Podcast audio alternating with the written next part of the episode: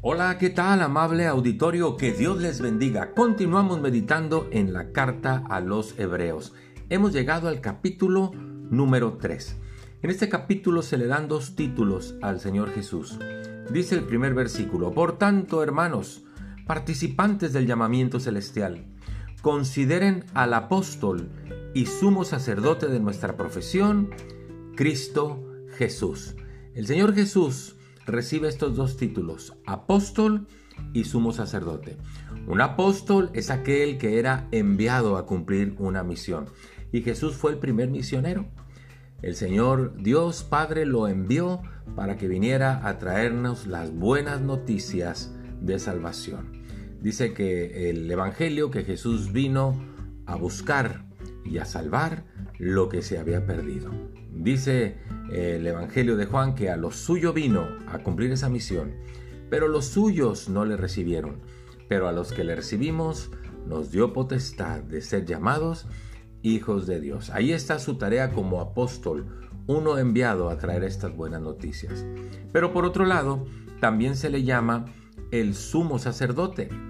El sacerdote en, en el Antiguo Testamento era el mediador entre el pueblo de Dios y Dios.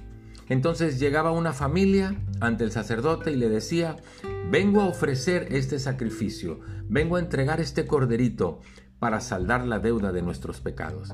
Y entonces el sacerdote tomaba el cordero y le decía, Señor, recibe este cordero como ofrenda por los pecados de la familia fulana de tal. Y entonces el corderito era sacrificado. Así mediaba el sacerdote entre el pueblo y Dios. Era un el sacerdote literalmente significa un mediador entre Dios y los hombres.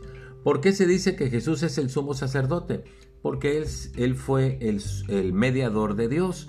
Dice en el Evangelio de Juan, Jesucristo dijo, yo soy el camino, la verdad y la vida. Nadie viene al Padre si no es por mí. Es decir, Él es, sigue siendo el mediador.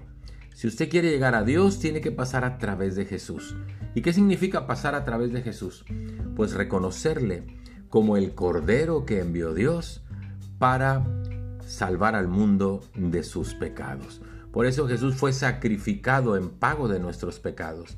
Cuando yo reconozco que Jesús es mi Cordero, que fue entregado por Dios para saldar la deuda de mi pecado y le, le reconozco a Él como mi Señor y Salvador, entonces Jesús se convierte en mi sumo sacerdote y recibo el mensaje del apóstol que es Jesús. Muchas gracias, que Dios les bendiga, hasta pronto.